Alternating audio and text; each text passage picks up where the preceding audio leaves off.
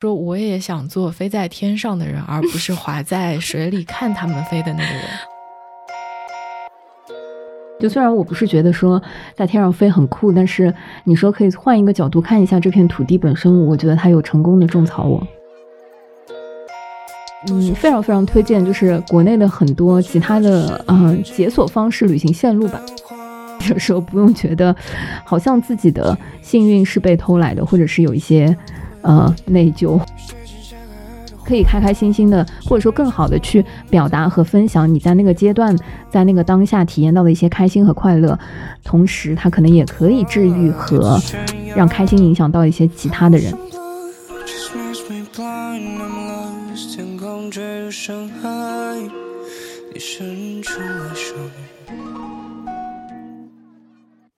大家好，欢迎来到新一期的撕票俱乐部啊！我是唐小勇。嗯，今天我请来了一位，就是，哎，其实生活中我们认识很多年，对，私藏好朋友，同样是上海人。过去的一百天没有到一百天，就十几天。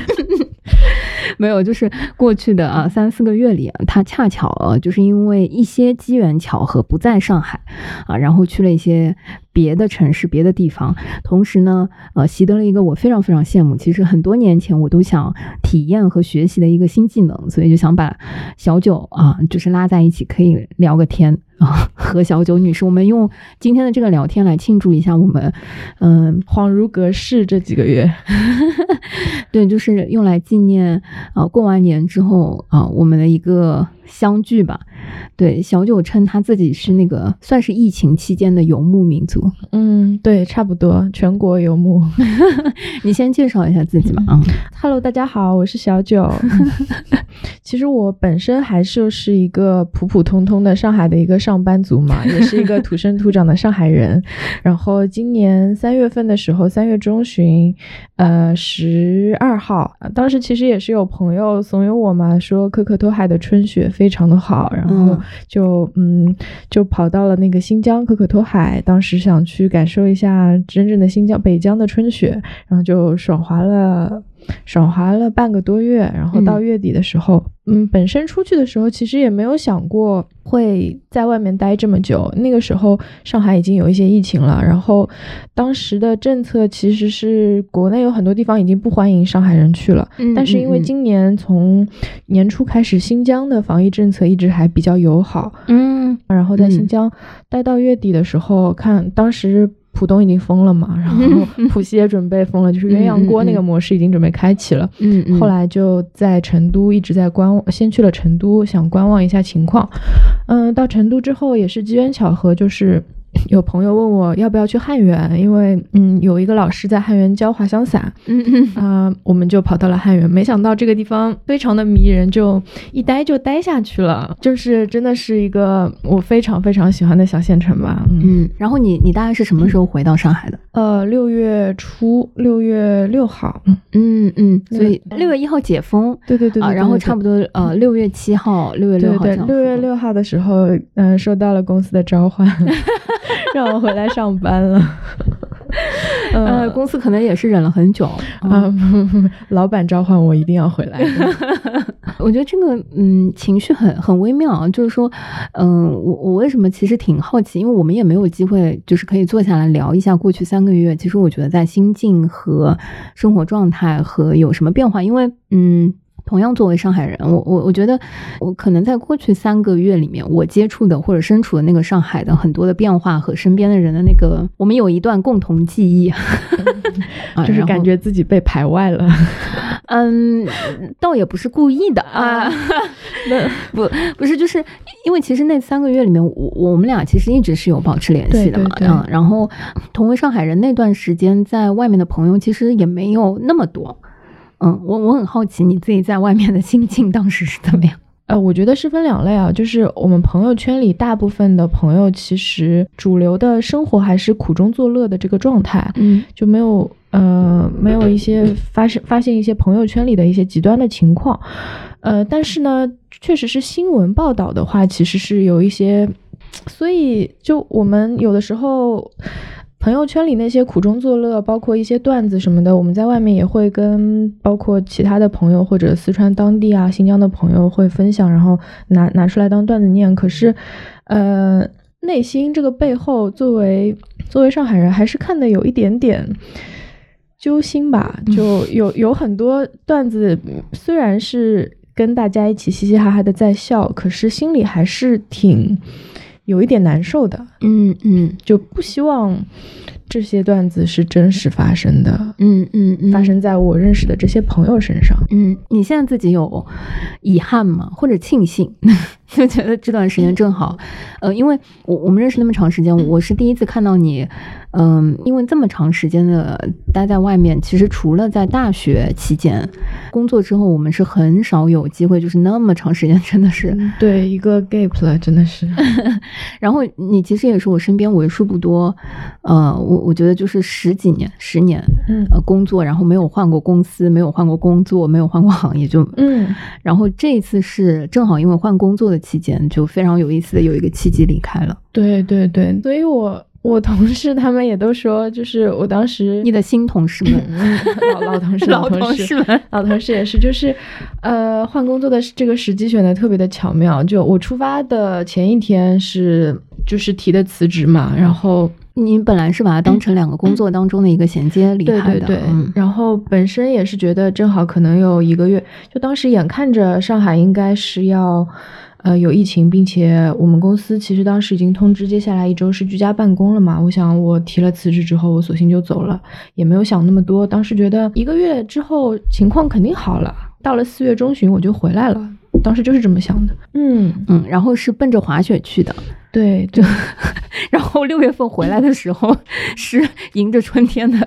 不是春天，就是夏天的高温回来，差不多。对，上海正好那那时候还升了一波温。嗯嗯，所以你去的时候是滑雪，带着装备，带着滑板，然后嗯嗯嗯，雪板，对的，嗯，就是冬天的时候去，就疫情毕竟出不去嘛，也不能去日本啊或者去欧美这些地方滑雪，所以现在。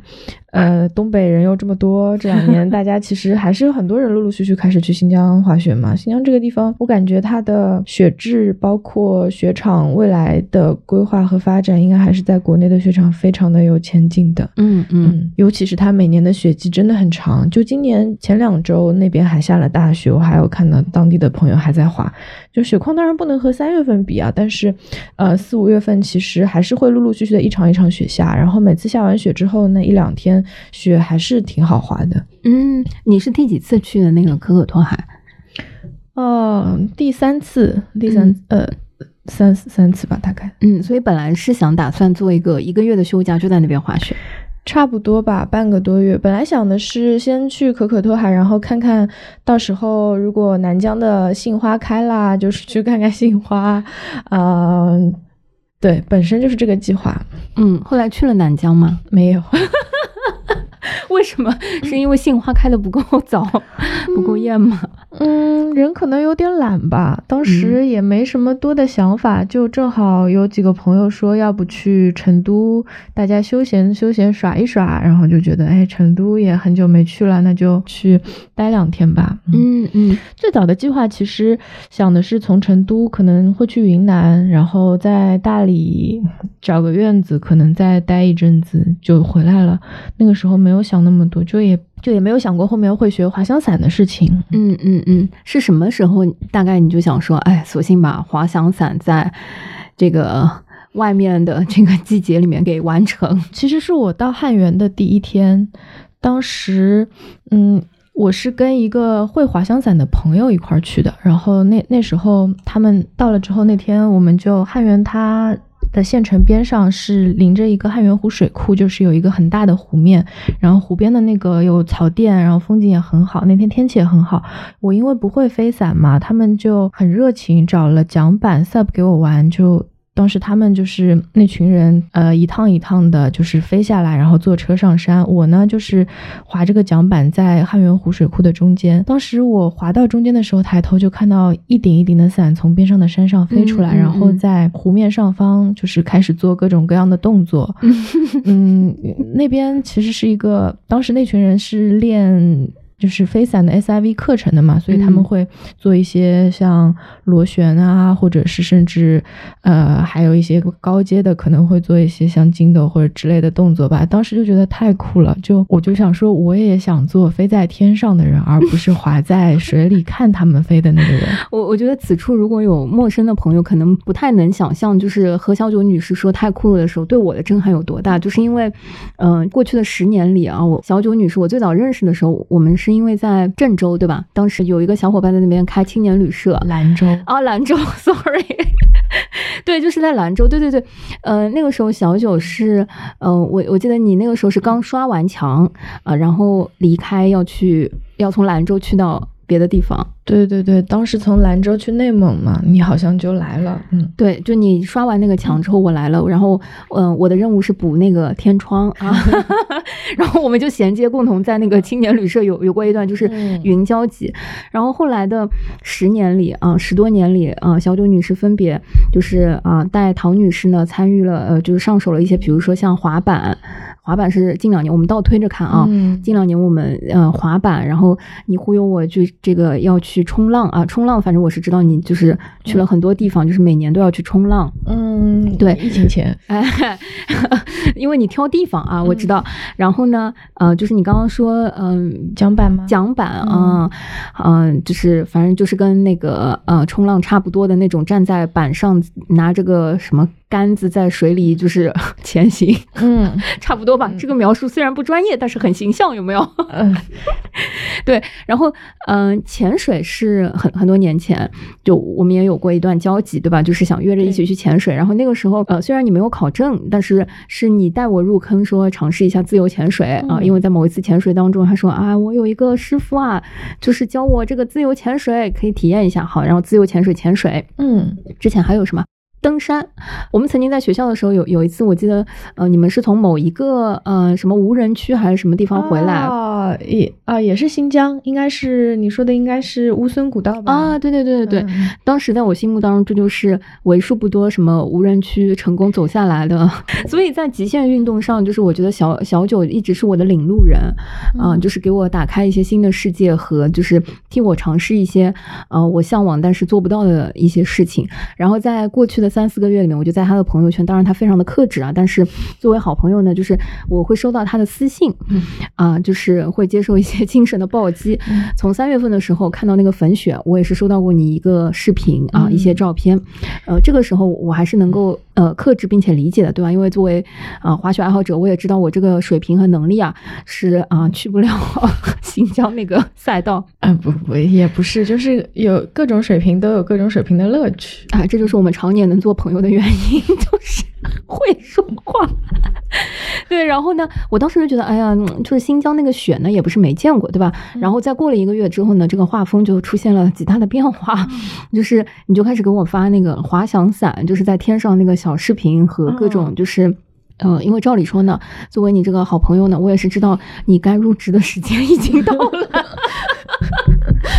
当时我确实已经入职了，我四月中旬之后就是新工作就已经线上入职了嘛。因为当时上海疫情，所以也不用回来，也回不来，回来也没有地方上班，所以我就是在四川办公的。嗯嗯嗯嗯，怎么办公呢？就是在天上办公了。所以当然了，就特殊时期的一些特殊操作，就是非常非常能理解，对吧？然后从四月份到五月份，我就看着他把这个滑翔伞的执照给考了出来。对吗？嗯，你考了几张？我就想问，也也没几张。不是不是，他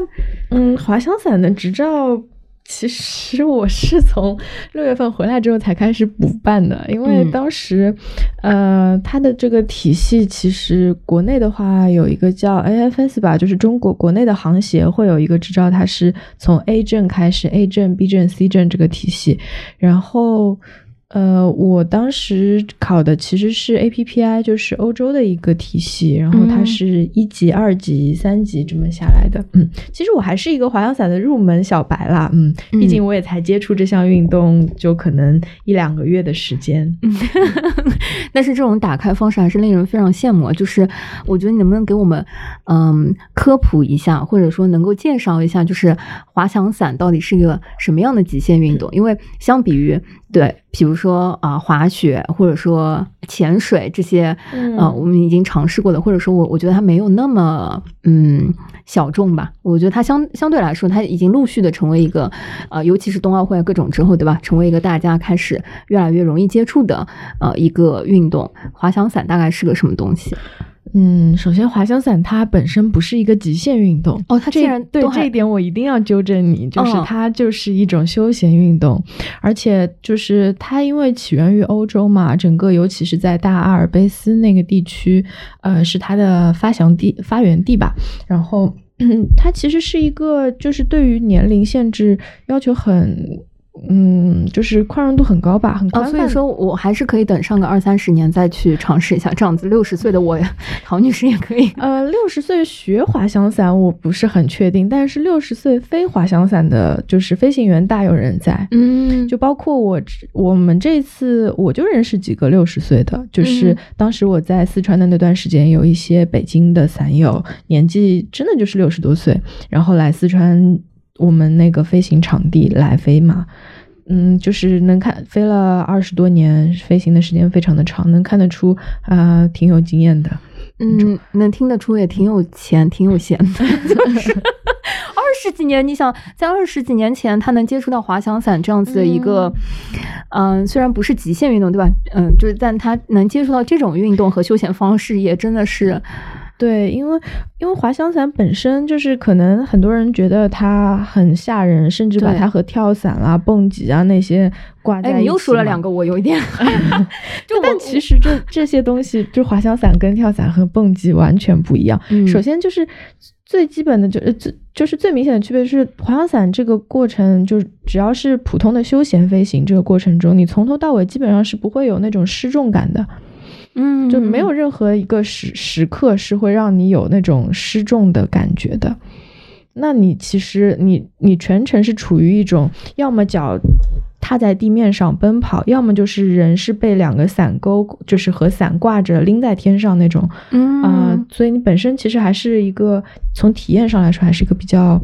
稳定和安全的一个感受。嗯嗯嗯然后，呃，但是滑翔伞就是你。就其实这个就跟潜水一样，潜水我们一开始就是像 Open Water Advance 这些，我们也其实也是个休闲运动嘛。但是你呃，就是玩到后面开始，它会有很多细分领域，就包括什么船潜、洞潜，就是到技术潜水这个领域，它其实就会要求比较高。其实飞伞也是一样，飞伞到后面，呃，你就是。C 级以后，包括 APPI，它如果到那个三级、四级以上之后，呃，它会有一些细分的分支，就比如说像飞越野或者飞特技啊那些，呃，就会接，就是会开始有一些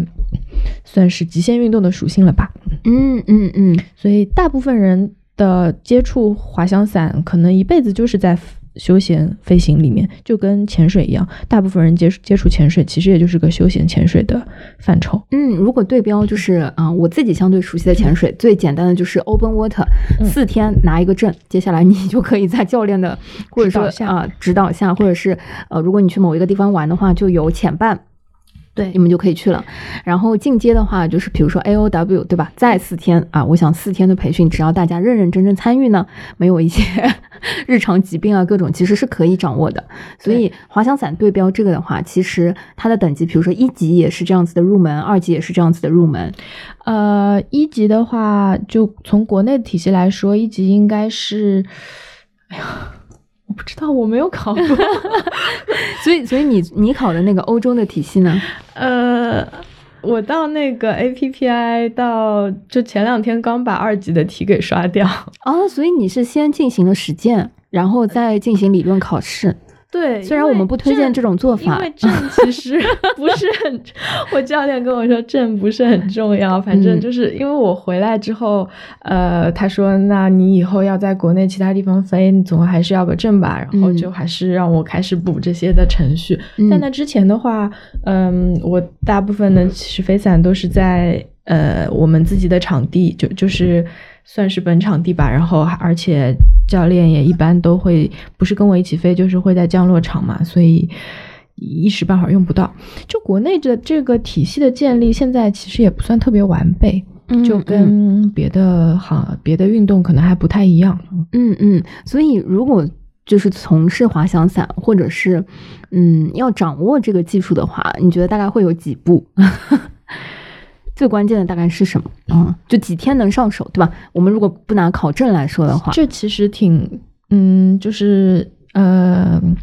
现在有很多培训机构可能会，就是会有一些就是打出去的标语，就是什么七天掌握什么。飞伞啊，因为七天还挺长的，就比潜水我觉得长一点。呃，但事实上不是这样的，事实上就是滑翔伞入门的应该是看每个人的水平吧，还有看每个人的状态，甚至教练认为你掌握了才能算掌握，就是七天可能都不一定够。我了解下来，大有很多的国内的飞伞培训机构，它其实是不承诺你几天能出来的，你要按照它的步骤先。我们第一个阶段肯定是先学习一些理论知识，然后了解装备，之后开始在地面进行斗伞，就是在平地进行一些控伞的练习，然后有一些可能会安排你去一些小坡，就可能十几二十米的那种小山上面，呃，练习起伞和斗伞，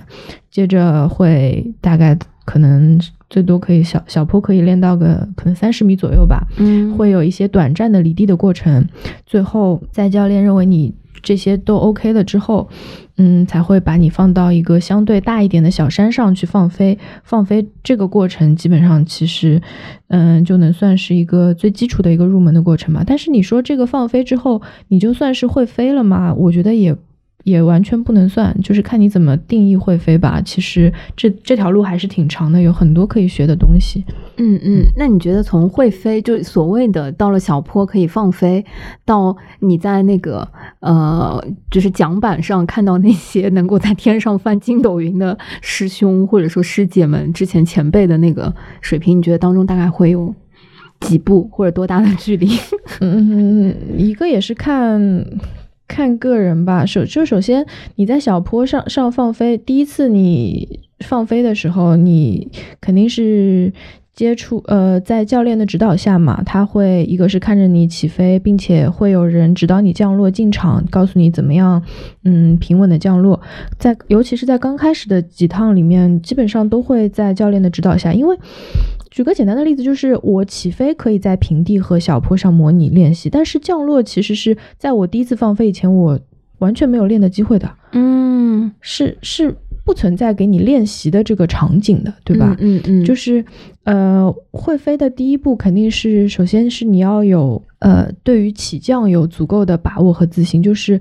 再也不需要教练去盯着你的起飞和降落，嗯，然后不需要在别人的看护下进行这个步骤，我觉得这个是第一步。嗯，另外还有就是在飞行中的一个我们叫主动飞行吧，就是遇到一些嗯小的气流或者情况，就是其实。说的专业一点，可能就是呃俯仰啊和滚转，就是飞行中的几个轴的那种控制控伞，这些你要有基本的意识和操作，并且能做好，我觉得，嗯，这个才能算是刚刚入门吧。就是掌握了起飞、降落和飞行中主动控伞这两个部分，才能算是刚刚入门吧。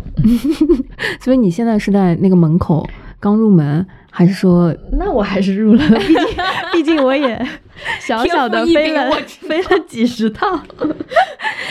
一般一天可以飞几趟这样子啊？看场地，因为嗯，我们我是在汉源练习的嘛，我们汉源那个起飞场其实算是国内比较豪华或者比较顶级的一个起飞场吧。我们起飞场主要是看一个海拔的落差，嗯，然后国内可能最高的落差最高的几个场地。都在我们汉源，哎呀，用了我们汉源。我知道现在你已经是另外一个城市的对 代言人，我喜欢这个地方，非常感受到了。就是过去的三个月，已经把一个上海人何小九完全就是已经移移民到了那个汉源这个地方。嗯嗯，因为我们那边就是有三个主要的飞行场，一个是海拔落差一千四百米，第二高的是九百米，还有一个七百米的场地。呃，都比蛇山高哎。那是除了这三个场地以外，可能国内像林州好像有一个大概八百多米吧，嗯，可能其他的有一些像五六百米就已经是很大的场、很高的场、很高的山了，嗯嗯，所以。嗯，就它不只是要是山，它还得就是改建成适合滑翔伞起落的场地。对对对，就是首先那个地方风要好，因为我们滑翔伞是靠风的。嗯嗯，然后。然后你刚问我，就是一天能飞多少个起降？其实这个就跟山的高矮就有很直接的关系了。嗯，就比如说，就是像我们汉源那个场地，呃，我飞的最多的那个落差九百米那个场地，我们每次上山可能要花三四十分钟，然后飞下来的话，正常的可能是十几二十分，呃，十几分钟吧一趟，呃，就是一个流程下来要一个多小时，然后一天我们休闲多多的话可以飞个五六趟。我们平时但也不。会把自己弄那么累，一般也就个两三趟或者三四趟就差不多了。但是像我后来也去成都周边一些场地，就是小场地，它可能只有一百米的山嘛，它上山只要五分钟，然后 然后飞下来，那那些场地一天你飞个十几二十次肯定不成问题，甚至有人多的一天可以刷四五十次。嗯，它它就是每种山有。不同的练习的目的，像那些小山的话，它就特别适合锻炼你的起飞和降落的这个过程，就是刷起降嘛，然后给自己积积累经验。像大山的话呢，就我我们那个场地比较适合，就是像练习一些特技或者练习 SIV 那些课程，因为它一个是落差高，还有就是它下面是水面，水面的话就是有足够的救援，就可以安排救援船和嗯，就就是可以是。就是适合练习一些特技动作，或者是模拟一些，就是呃，模拟一些动作，然后进行训练。嗯嗯嗯，哎，我很好奇，就是嗯，你你现在讲到滑翔伞的时候，我就有一种很多年前你讲到冲浪和 呃前两年讲到滑雪的那个感觉，就是现在这些运动，我们不称它为极限运动啊，所有这些可爱的运动们，在你心里的排名，就是他们曾经是怎么样流动的？就是现在滑翔伞大概在这些排名里大概在一个什么位置？哦。新欢总是有一点可爱的难分，是这样的，我觉得，嗯，把谈过恋谈过的恋爱，把谈过的男朋友在面前列一列的时候，真的很难分出他们。嗯，你知道，比较真的是痛苦的根源。不是，是呃，我我印象挺深的。当时我是觉得，像冲浪是我觉得非常非常好玩，就尤其是你抓板，就是抓抓到浪站上板的那个时候，那种，嗯，那种感觉，我觉得是刺激啊，是要高于滑雪的。当然，后来我觉得滑雪的粉雪也很爽。然后滑翔伞的话，它们不一样，但又可以结合起来。嗯，就是其实我我我冬天的时候，这两呃在新疆，为什么这次去学飞伞，也是因为我在新疆的时候认识了几个他们又飞伞又滑雪的朋友，尤其是有的朋友他还是玩 speed riding，就是。在雪场或者雪山上穿着双板鞋，然后嗯嗯飞下来，这项其实，在欧洲、欧美可能也挺常见的吧。在国内这两年还在在滑翔伞的细分领域里也非常的小众，玩的人还不多。但是当时就觉得就很酷。少说了一个步骤，就是我们前两年一起去看那个呃是什么山地电影节，对吧？就是我我觉得它是。出现了刚刚提到过的一个道具，叫直升机。先是直升机把你投到了 某一个山顶，然后它再是滑翔伞，再是穿着雪板，是这样一个过程吗？呃，很多时候。并不一定有直升机的条件，大部分我们都是 AT 登山嘛，就是哦，先登山，就是先徒步登山到那边，对，穿着雪板，穿着雪板，然后背着背着伞，然后登山上山，然后有的人是滑下来，有的人是飞下来，这样，而且这这些场景就是确确实实的，在国内已经有人在这么玩了。今年像冬天的时候，在禾木，我有一认识一些朋友，就是可能花一整天六个小时、八个小时爬到山顶，然后飞下来，这样。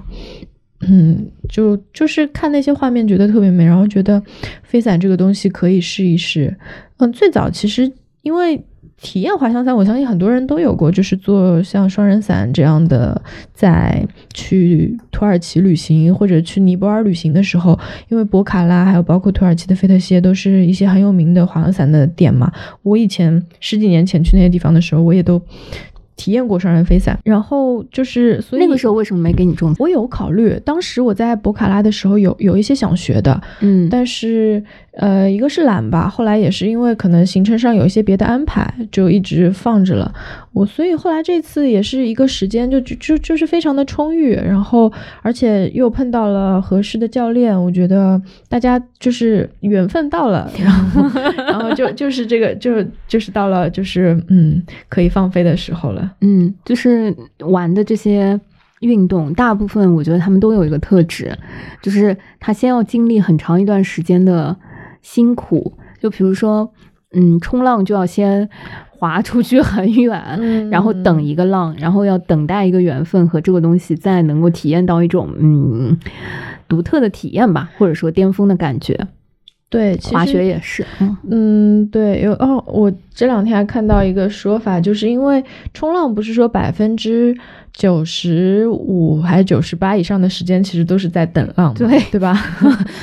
然后呃，我就是因为实在是等不了，就是我觉得那个性价比有点低，然后我没站起来之后，我就放弃了这个体验。啊，可是站起来的那个就是回报真的是会让你觉得很值得。其实滑翔伞也是，滑翔伞我们是需要等合适的风的，尤其是有些场地或者那个时那个时间段、那个季节的风不稳定的时候，你不一定飞得了。也许就哎，前两年好好好多年前，我记得有个电影叫《等风来》，你还记不记得？这么文艺的片子，我们竟然也，就是这个，不不是两个当红小生演的呢，一部可能爱情片吧，里面嗯关于滑翔伞的内容不多，但是名字就是就是等风来，它就是好像就是男女主人公在嗯山坡上等风来，就是滑翔伞的一个就是。名字就是这么来的吧，然后我还看这两天还看到一个说法，就是 paragliding，就是滑翔伞的英文嘛，其实很多时候也可以叫做 parawaiting，就是 就是描述一种你在山坡上等合适的风，然后起飞的这个状态。哎，什么叫做合适的风呢？你怎么来判断那个是合适的风？嗯，首先，嗯、就是首先我们的起飞和降落这个过程都是要逆风的，或者是侧逆风。嗯嗯，然后所以就是看起飞场的风向，就是呃，你站上起飞场的时候，你手上观察这个风的风向是不是是不是你要的方向。有的起飞场可能条件比较好，它两三面的风都可以让你飞出去；有的起飞场可能只有一面的风，就只有那个方向能出去，那你就只能等那个方向和它周围那个角度过来的风。所以你们有什么道具去感受这些风吗？还是说就是自己骑呀啊，用旗旗子或者哦风筒啊这些。啊当然，用脸是最直接的，就是用，就是就是用用脸是用皮肤去感受它也是 OK 的。你你也可以，如果没有这些道具或者就这一般起飞场也都会放一些就是标识，嗯、旗帜这种来让你看，或者你就看那些草的那种摇曳的方向啊，这些都可以。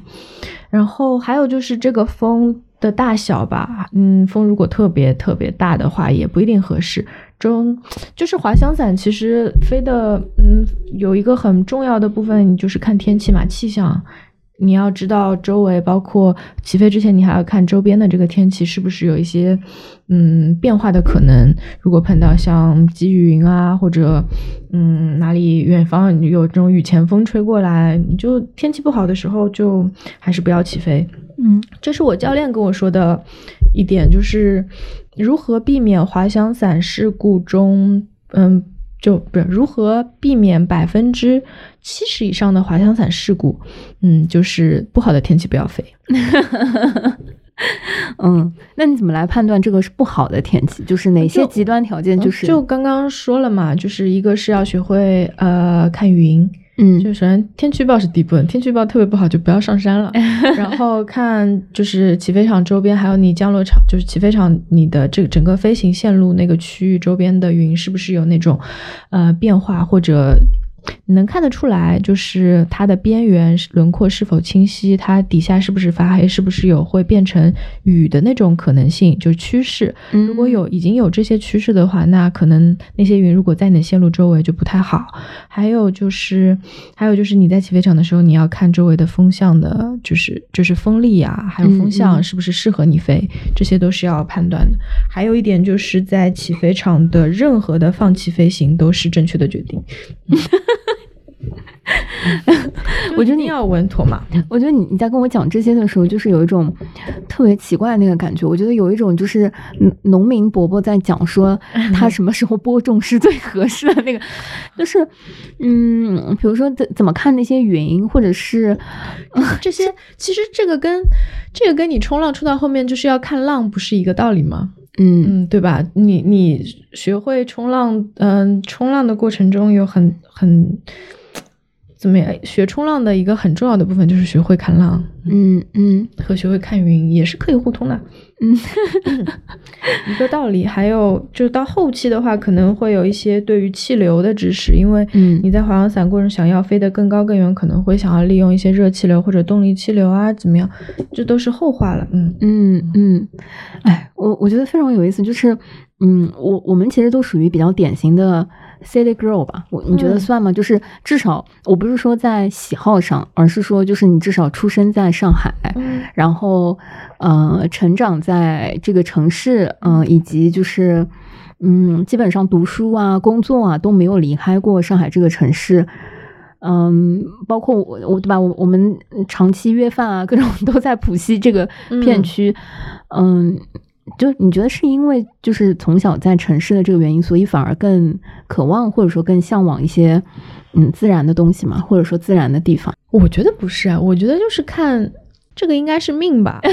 八字里可能带了这些属性，也许就会 就会就是天生的，就比如说命犯一马之类的，就是一个奔波喜欢奔在外面的一个性格。嗯嗯，你什么时候开始喜欢，就是觉得自己是喜欢这些东西的，或者是喜欢往外走，就是离开上海？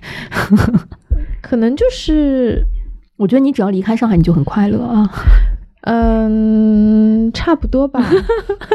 就是就是当第一次出发的时候，觉得真的很快，后来就再也没有停过。我觉得这么就是十几年，可能就是大一的时候，嗯，你第一个目的地去了哪里？就自己出去的话，自己去。当时高中高考结束去了云南嘛，嗯，好多年前了，这个话题太老了。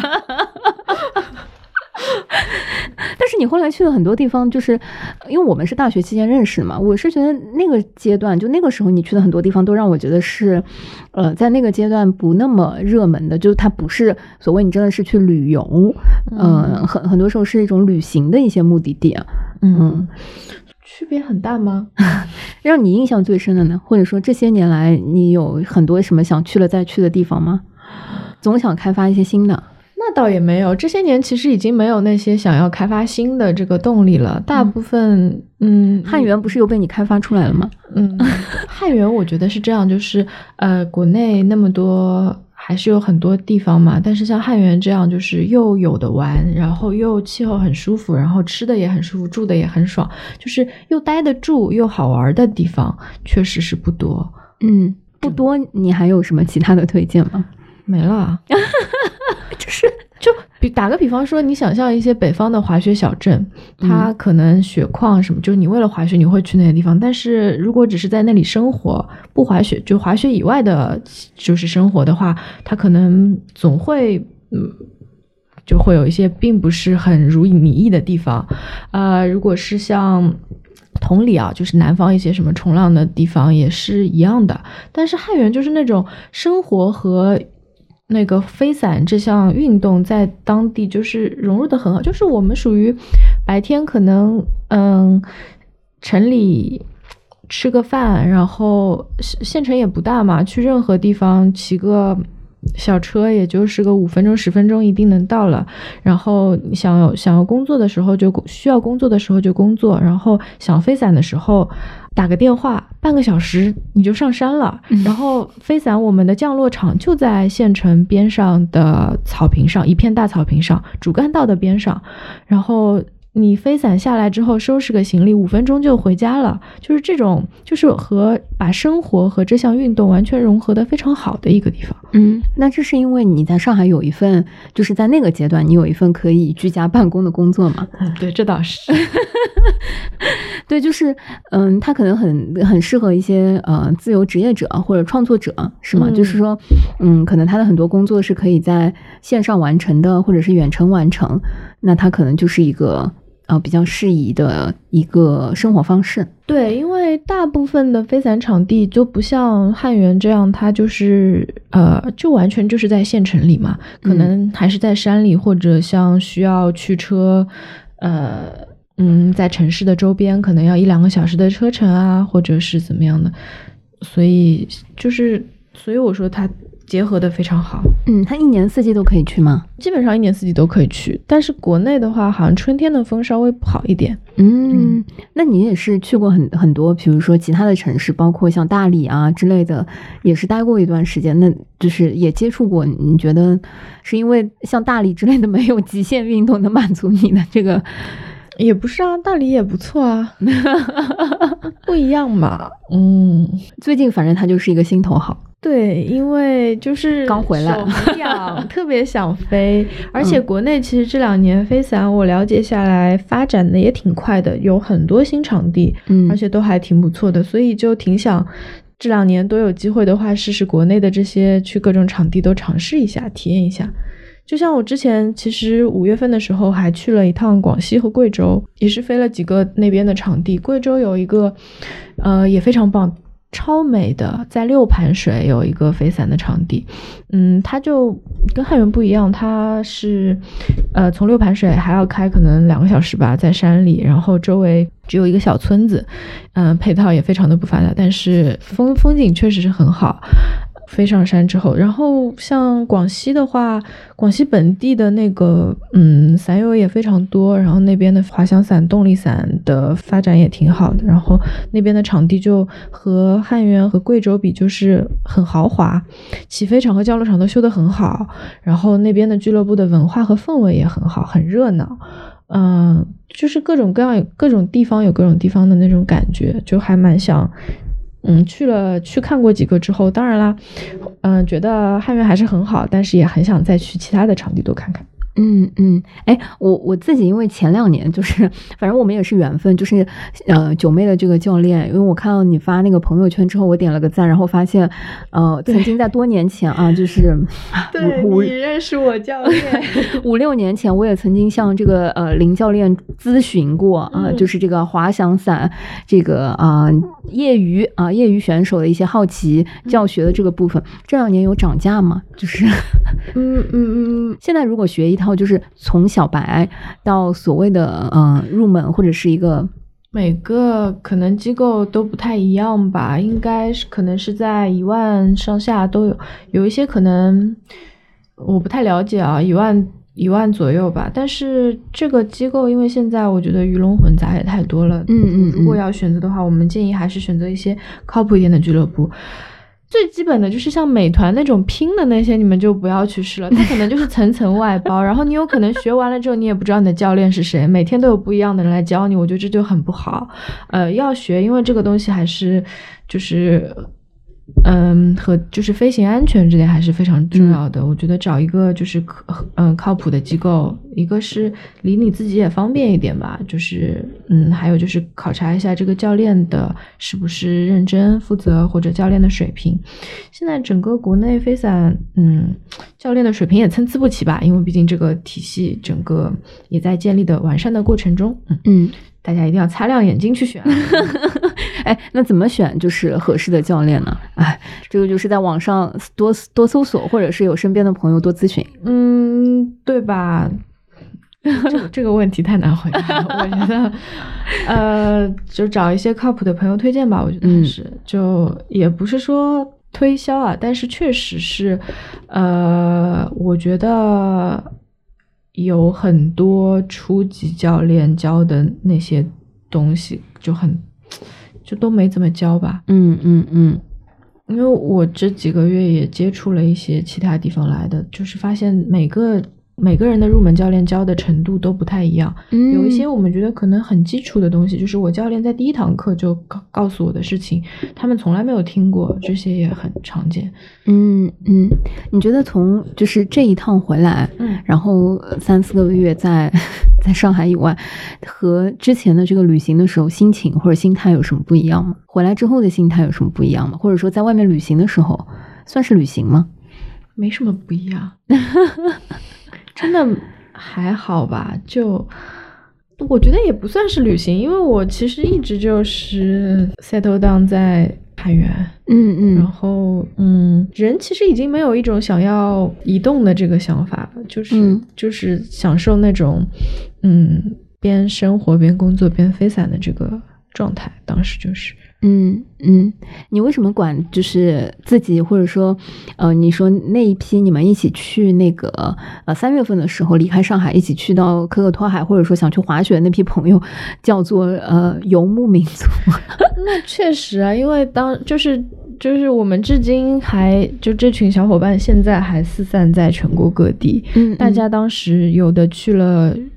成四川，有的就一直在待在新疆。就是三月初，因为差不多是距离呃疫情当时封城比较临近的那个时候了。呃，你自己是去的，就你你其实是自己规划的行程去的可可托海，然后嗯你你说前后当时是有一个包机，有有从上海有小伙伴一起去到那边去滑雪。对嗯所以相当于那那边其实你们，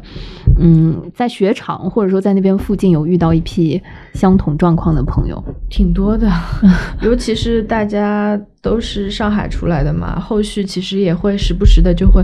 那些群也不能说很活跃吧，但是隔个几天都会说说，哎，这两天有没有人在厦门啊？然后啊，谁谁谁也在，或者哎，有没有人这两天在三亚？然后发现好几个人在三亚，大家其实这几个月就还是在外面晃游荡，对，游荡着，嗯，嗯也不知道什么时候能够回上海的那种感觉。嗯嗯，其实当时没有，嗯，第一时间没有办法回到上海，或者说你们陆续是什么情况下知道，呃，或者说决定就是嗯不回来的那种状况？每个人都是每每个人都是自己做决定的，我也不知道他们。所以就是机票一个一个退掉，或者说就是没有办法回程的时候，因为我本身也没有准备回嘛，当时三月底的时候，我已经、我我本身也是计划四月中旬回的，四月那个之后，就你也知道，过了清明节发现没有解封之后，肯定就不会回了。他们就别的那些朋友，我也不知道了，可能就是在一次一次的机票被取消之后就放弃了。嗯，然后各自开始规划不同的行程，嗯。基本上都是在全国什么呃，现在听起来都是一些 旅游胜地似的那种。那大部分人他们可能本身的职业也就是，呃，就就是怎么说呢，就是可以呃比较比较漂泊的一些职业吧更。自由，对对对，所以嗯就不用坐班的那种对，其实有有很多小伙伴这几个月的过程中，在很多地方也是陆陆续续的接了一些项目，也是在干活开工的。嗯，这个时候反而是比如说一些内容创作者，或者说、嗯呃这种，就是他更适合在上海以外的地方开工。，对对对，嗯，哎，就那作为一个上海人，你你自己漂泊在外面的时候，对于上海这个状况的感受是通过朋友圈，通过通至少通过我们这些在上海的朋友们。是呀，那个时候上海就是朋友圈，我真的不太敢发出来玩儿或者什么的视频和照片，我觉得挺不合群的，嗯，有一点 特别能理解，确实。就不合时宜吧。大家都在一起愤怒一些事情或者悲哀一些事情的时候，你就就是我就是我还在这里分享一些飞翔的快乐，合时宜，就基本上也不太不太发，嗯。嗯，但是我我还是非常。嗯，感谢你那段时间给我发的那些视对我觉得频和消息。生活还是需要看一些就嗯是不一样的东西吧，不能不能一直盯着嗯，嗯网络的那些愤怒或者那些是的，东西看。我那个时候就是一直就我我们因为在那段时间其实一直是有联系的嘛，反正我一直是嗯就是跟你说不要回来，或者说好多人，大家都是说不要回来，不要回来，不要回来，这里嗯不是你的家。就，嗯、就是简直是要唱出来了。对那那三那那三个呃，尤其是前面那两个月，嗯嗯，但凡知道我在外面的，都是会跟我说，千万不要回来，千万不要回来，而且每次都要重复三遍。我我当时的心情是觉得说，就是我能感受到那种嗯很很真实的舒服。在那个当下你有选择的情况下，就没有必要一起，就是一定非要呃沉浸其中，或者是受苦，或者是呃这这种苦难，我觉得一定程度上又不是呃完全 physical，就是物理上或者生理上的，嗯，或者说我也非常非常高兴，就是呃过去的那段时间，嗯，我觉得你有机会在外面就是嗯达成多年前的一个夙愿，然后替我们就是从另外一个角度看一下这个土地和就是感受一下不同的。你一定要试试飞在天上的时候看这片土地。但是你你你知道我其实是有一点嗯，就是有一点恐高的，或者说就是我们我们去游乐场，我是从来不坐跳楼机啊什么这一类的。我也不坐跳楼机，我我还很害怕坐过山车，就我我我害怕失重的那个感觉，所以我说就是滑翔伞从头到尾都没有失重感，嗯嗯，就没有的。你可以先从双人飞伞体验试试嘛。所以双人飞伞那个双人指的是你吗？就是。那你等我先把证考出来吧，至少这个还是要呃规范的来说的话，还是需要一些就是步骤吧，有一些证照之后才能带双人的。嗯，好的好的，说明这个教练真的教的很好，就是至少在一些安全意识和这个规范上，在一开始就已经给你种下了非常。是的，就是非常好的种子。就毕竟也是接触了很多种运动嘛，就是安全这这个，就是看的多了才知道安全重要。嗯嗯，你接下来还有什么夙愿吗？就是在 check 了这个滑翔伞之后，嗯，滑翔伞方面，我觉得一个我还是个小白吧，就还是希望能够有机会的话多飞飞多练练，然后争取能够呃早一点把滑翔伞进阶一下。滑，你的滑翔伞进阶是指翻跟斗的那种啊？那个还在那之前，可能还要先 进行一些像 SIV 那样的课程的训练吧。嗯嗯嗯，就是类似于潜水的 rescue 的课程吧。嗯，就是怎么样救呃救援课程。SIV 的话，在飞伞中就属于那种模拟一些空中安全事故，然后学习怎么改出它。是你想要以后飞得更远，或者 飞得飞得更高，我知道。对，玩更多的，就不管是飞越野还是飞特技啊之类的，你呃，就是那你在那之前，你应该知道，就是遇到各种各样的情况，伞塌陷啦，伞失速啦，或者是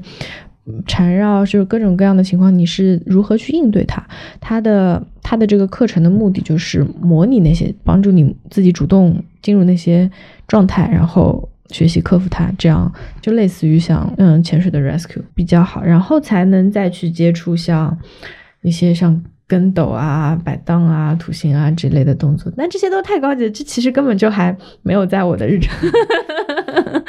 好的，你已经成功给我种草了。就虽然我不是觉得说在天上飞很酷，但是你说可以换一个角度看一下这片土地本身，我觉得它有成功的种草我。嗯，对啊，有很多人会觉得飞翔是一个，就是是一种基因里的那种渴望和梦想，你不不会有吗？就是从小就会觉得自己就没有没有那种没有想过，就是要是我有一双翅膀就好了这种的想法没有吗？嗯，这么说吧，我我我觉得，呃，很多的就就是就是一些呃，不能说是极限运动，或者说有一些运动，其实对我来说，它带给我的刺激是换了一种视角去体验这个这个世界。比如说潜水，嗯，就是嗯，我觉得嗯，最早我们去接触那个气瓶潜水的时候，我就我记得我第一次是在绿岛，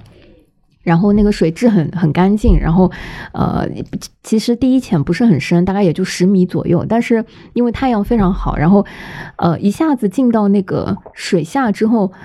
呃，就会觉得那种颜色，那种嗯，水下的生物斑斓的那种鱼啊，水草，那个世界是我在陆地上看不到的。就我记得当时气瓶潜水的时候，呃，我我在台湾的那个 教练就说，呃，他他说其实你学会了潜水之后，因为嗯，地球百分之七十是由海洋构成的，那其实你对于这个星球和对于这个世界的拓展就会对多了一个新通行对多了一个新的视角。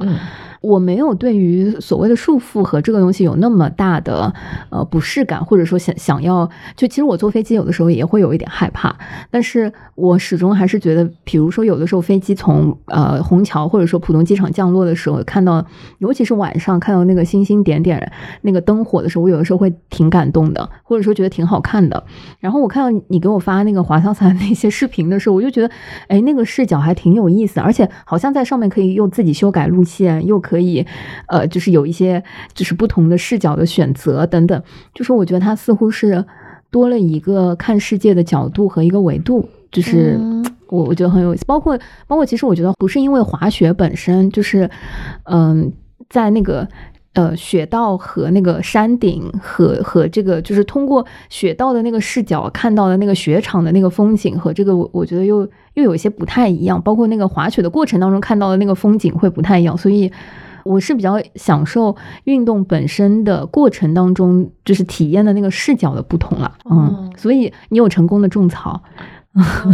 我们认识那么多年，我 我觉得你在那个运动里面，其实你享受的是那个运动本身的那种感觉，在你自己身体或者说在你自己的体感上带来的变化和那个刺激，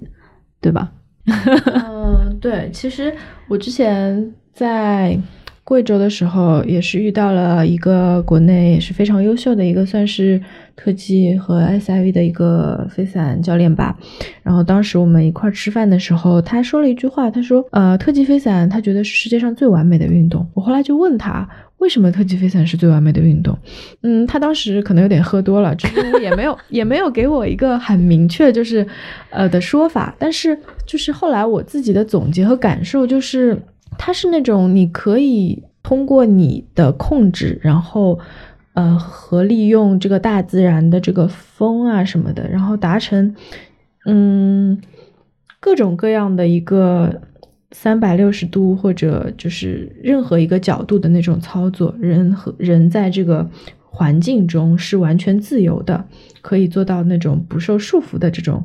感觉吧。我不知道我有我是不是完全领会了他的那个意思，但是当时他可能真的喝多了。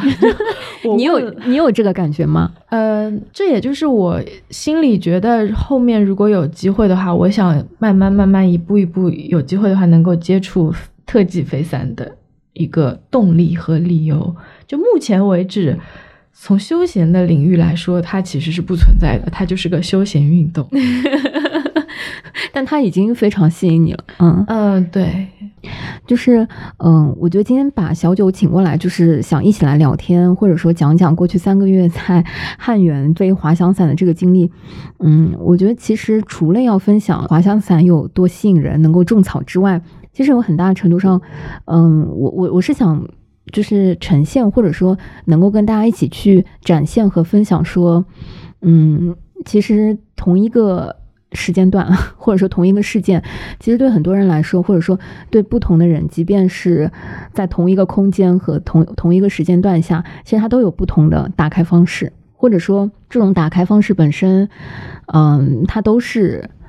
合理的，或者说它都是存在的一些伤害性 平行宇宙或者怎么样的状态吗？对，就就是。在同样的一个大环一个时间段，每个人过不同的生活。嗯，对，而且它甚至一定程度上，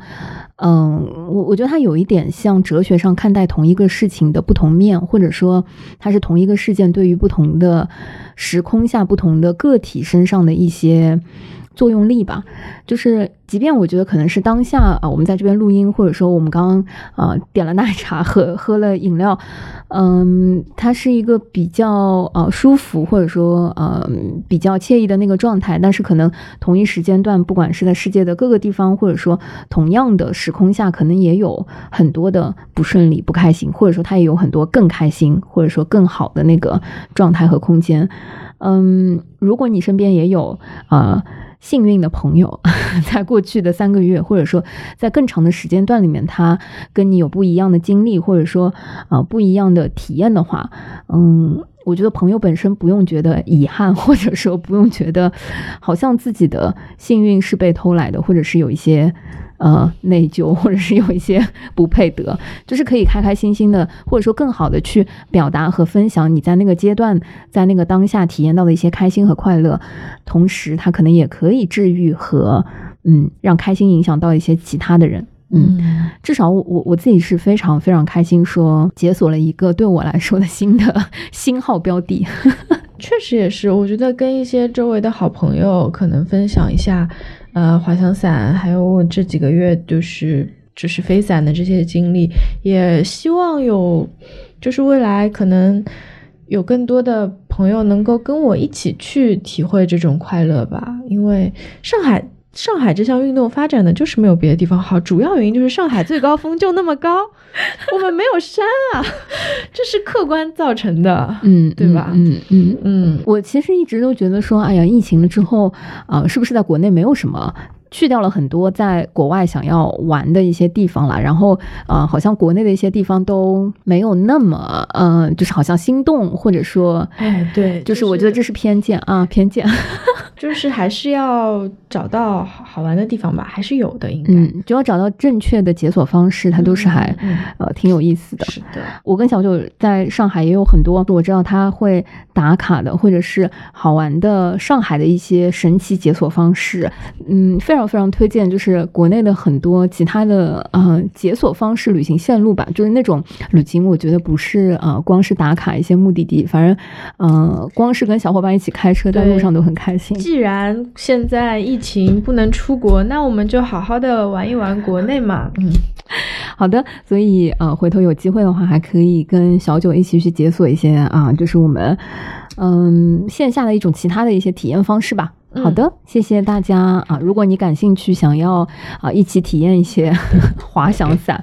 呃，或者是嗯有什么针对滑翔伞的问题啊，也欢迎可以给我们留言，我一定会转给呃小九女士的。好的，欢迎大家来跟我一起去飞伞。好的，嗯，谢谢大家，拜拜，拜拜。